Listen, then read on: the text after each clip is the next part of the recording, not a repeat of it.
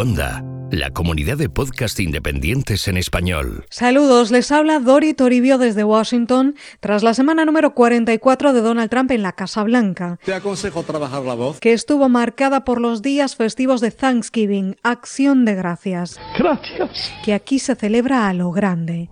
¡Esto es un desmadre! Los estadounidenses se reúnen con sus familias, amigos, seres queridos, dan las gracias por lo que tienen y comen hasta caer en coma con el famoso pavo en el centro del menú, a excepción de los dos pavos que indulta el presidente cada año, en la ceremonia más relajada de la Casa Blanca, un ritual histórico con el que Donald Trump cumplió este noviembre por primera vez. Today, in the spirit of Thanksgiving, I will grant a presidential pardon to a turkey. Estas son fechas en las que poco se mueve en Washington, o eso parece. Pero entre las celebraciones y los festivos, esta vez ha habido bastante movimiento. Solo hay que recomponer las piezas. Los hilos de Washington. Con Dori Toribio. Por acción de gracias, el presidente indulta a un pavo. ¿Indulta a un pavo? Sí, ¿y cómo lo llevas tú? ¿Por qué hay dos? ¿Perdón? ¿Por qué hay dos pavos? Es que la secretaria de prensa decide... No. ¿Cuál de los dos finalistas es más fotogénico? Y tengo que escoger al más fotogénico de los dos para que reciba el indulto. Sí. ¿Te había dicho ya que tengo una licenciatura de la Universidad de Berkeley en California? Buena universidad. Sí.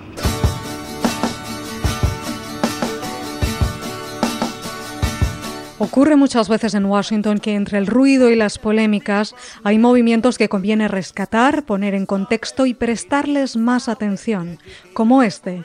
El 20 de noviembre, lunes, el presidente Donald Trump anunció que Estados Unidos volverá a incluir a Corea del Norte en la lista de estados patrocinadores del terrorismo. Today, the United States is designating North Korea as a state sponsor of terrorism.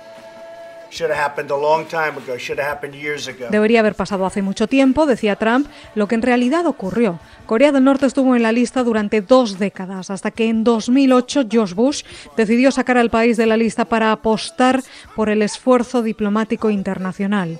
Pero la administración Trump opta ahora por aumentar la presión contra Pyongyang para que detenga sus avances nucleares. Nucelar. The North Korean regime must be lawful, it must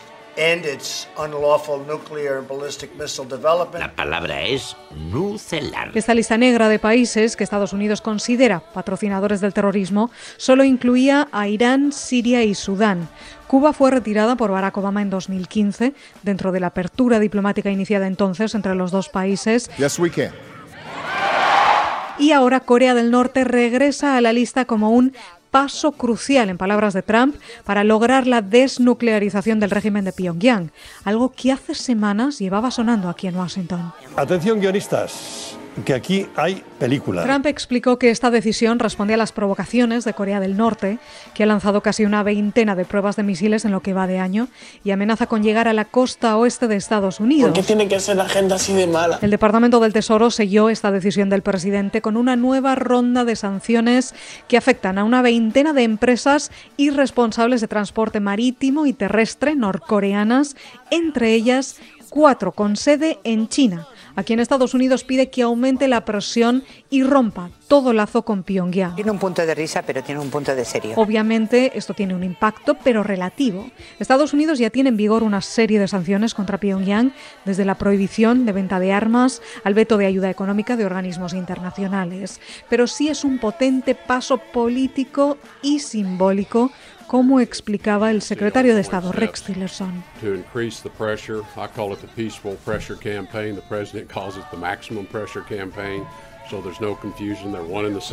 Tras las duras palabras del presidente, Tillerson compareció en la Casa Blanca con un tono mucho más diplomático y conciliador, como suele hacer.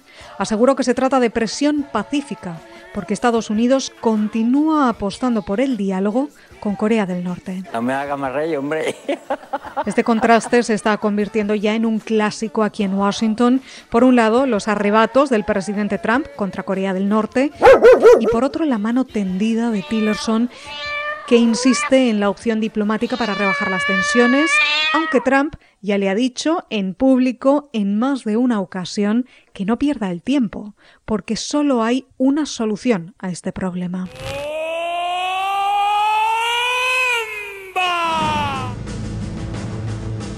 Bien, llegó la hora.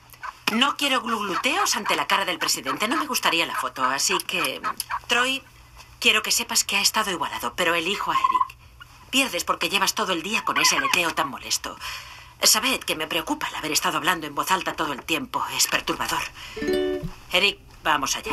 I've always wondered what the world would be like if we all just took two steps back. Los hilos de Washington con Dori Toribio. And prayed for peace. Donald Trump ha empleado una dura retórica frente a Pyongyang desde que llegó a la Casa Blanca.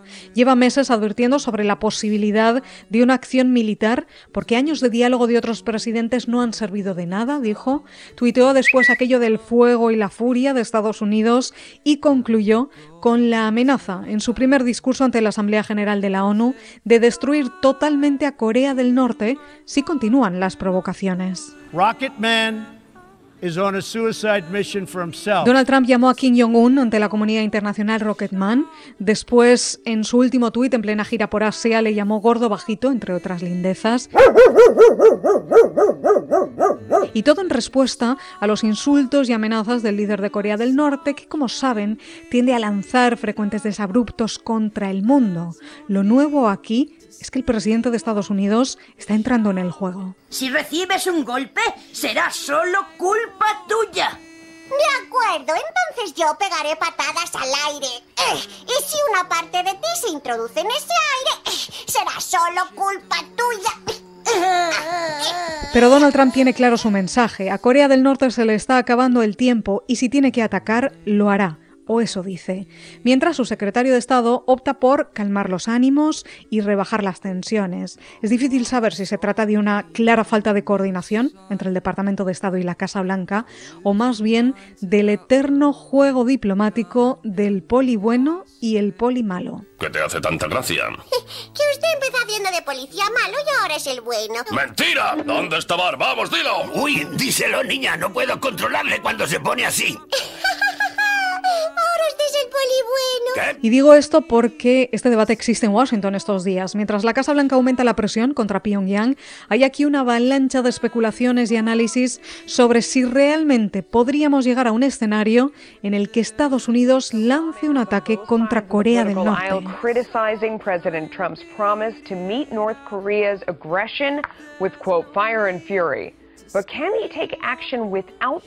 Por un lado están las voces que aseguran que ese escenario es poco posible.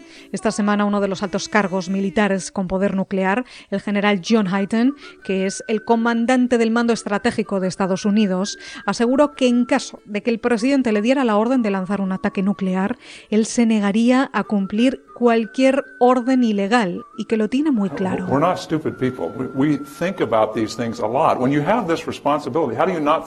Hayton es la persona que supervisa las armas nucleares de Estados Unidos y la defensa de misiles y lo dejó muy claro. El presidente tiene los códigos nucleares y la autoridad para dar órdenes, pero los militares tienen la obligación de seguir solo las órdenes legales, siempre, dijo. is it simple. I provide advice to the president.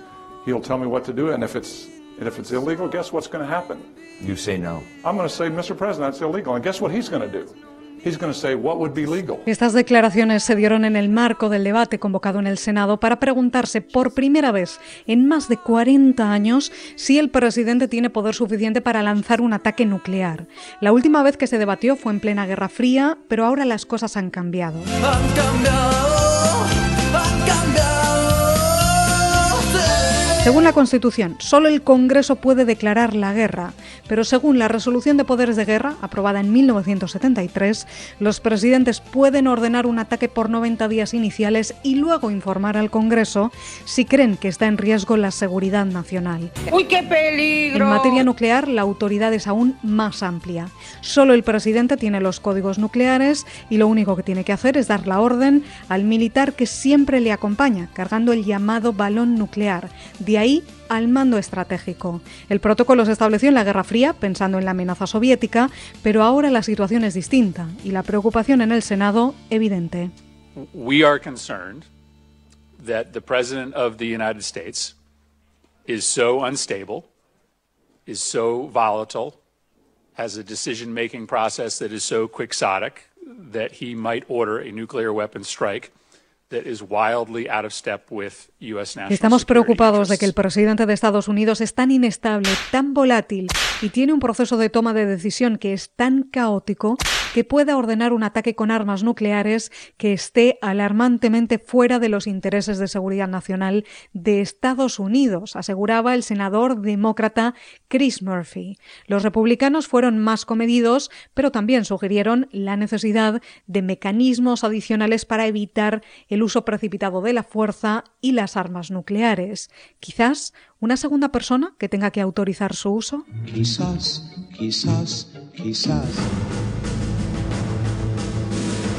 Este es Morton Horn, de Granjas Jasper, que viene a llevarse un pavo. ¿Cómo dices? Que tengo que llevarme un pavo. No, no. Estos pavos irán a un zoológico infantil en Delaware. Uno de ellos sí. Voy a enviar a ambos pavos.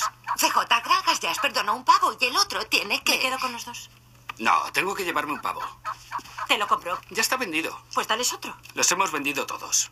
CJ, creo que... Tenía entendido que uno de ellos iba a ser indultado y que el otro iba a ser devuelto a Granjas Jasper. Sí, y escogí a Eric porque a Troy no le gusta que le toquen, pero puedes estar seguro de que no le vamos a ejecutar por ese motivo. Señora, yo tengo trabajo. y- Ven conmigo. Señora. Coge el pavo y ven conmigo. Los hilos de Washington. Con Dori Toribio. Y entre todo este movimiento, una voz internacional se alzaba para pedir calma, la de Rusia. Toma, toma. Sí, Rusia.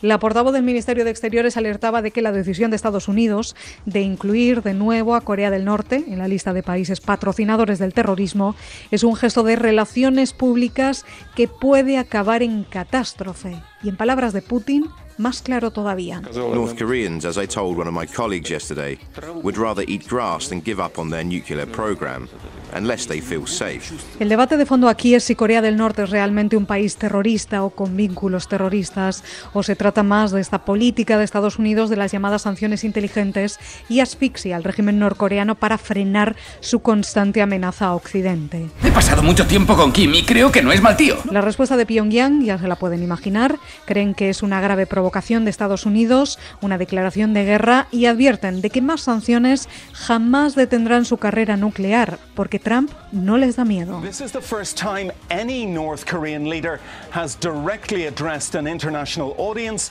Kim Jong un saying he takes President Trump's threats A día de hoy, Kim Jong-un ha llamado al presidente de Estados Unidos viejo lunático, desequilibrado mental y perro rabioso que debería ser condenado a muerte por insultar a los coreanos.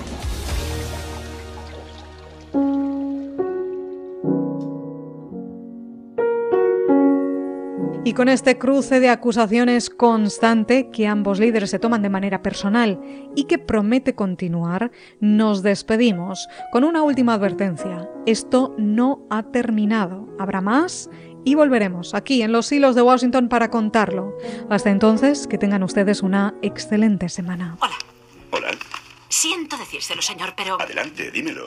quiero que indulte a un pavo. Ya lo he indultado. Quiero que indulte a otro. ¿No lo hice bien? Fenomenal, pero necesito que salga y perdone a otro. ¿No parecerá que soy muy blando con los pavos? Señor, ¿puede salir y acabar con esto de... No, no pienso salir. ¿Y qué demonios ocurre? Que me enviaron dos pavos. Y el más fotogénico de los dos recibe el indulto presidencial y un retiro dorado en un zoo infantil. Al finalista se lo comen. Si los Oscars fueran así, los vería. Señor presidente. Pues compra el otro pavo. Ya lo han vendido. Entonces no puedo hacer nada. Indulte al pavo. El pavo no ha cometido un crimen. Señor. CJ, realmente no tengo ninguna jurisdicción sobre las aves. Sí, eso ya lo sé. Y usted también lo sabe, pero Morton no lo sabe. ¿Quién es Va a Morton? un instituto y trajo los pavos. ¿Va al instituto y no sabe que no puede indultar al pavo? Eso espero. CJ, si no reformamos, y me refiero a reformar de arriba a abajo la educación en este país. Sí, señor, pero quizá no sea el momento. ¿Dónde está? Ahí fuera. Morton, este es el presidente Barley. Hola, Morton. ¡Wow! Bien dicho. ¿Este es el pavo? Sí. Te indulto. Señor, ¿Qué quieres? mm, ya sabe. Por el poder que me otorga la Constitución de los Estados Unidos en este acto te indulto. ¡Qué bien! No, no está bien, hijo. Señor. Morton, yo no puedo indultar a un pavo y si crees que puedo hacerlo, vas a tener que volver a tu instituto e insistir para que te preparen mejor antes de salir a enfrentarte al mundo. ¿No puede indultar a un pavo? No, te diré qué puedo hacer. Voy a llamar a filas a este maravilloso pavo. Mientras tanto, alguien tendrá que extender un cheque que llevará mi firma en él para que los chicos puedan comprar pavo congelado. Vale. Bien, Donna, que Morton se lleve a Troy a su jaula cogido de sus cuartos traseros. ¿Qué le pasa Los cuartos traseros del pavo. Señor, voy a salir ahí fuera y empezaré a cantar y a tocar el laúd, señor. Como quieras.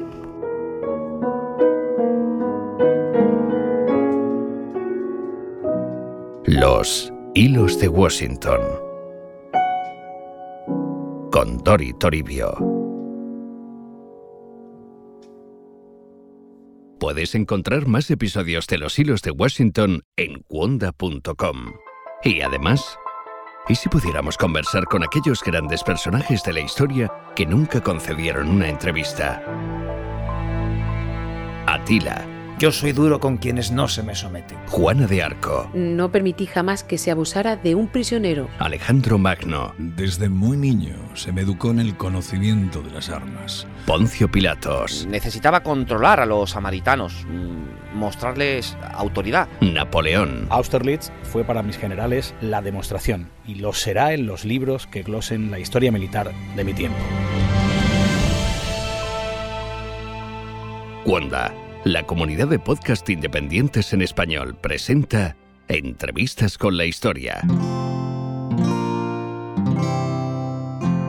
Con Óscar Gómez.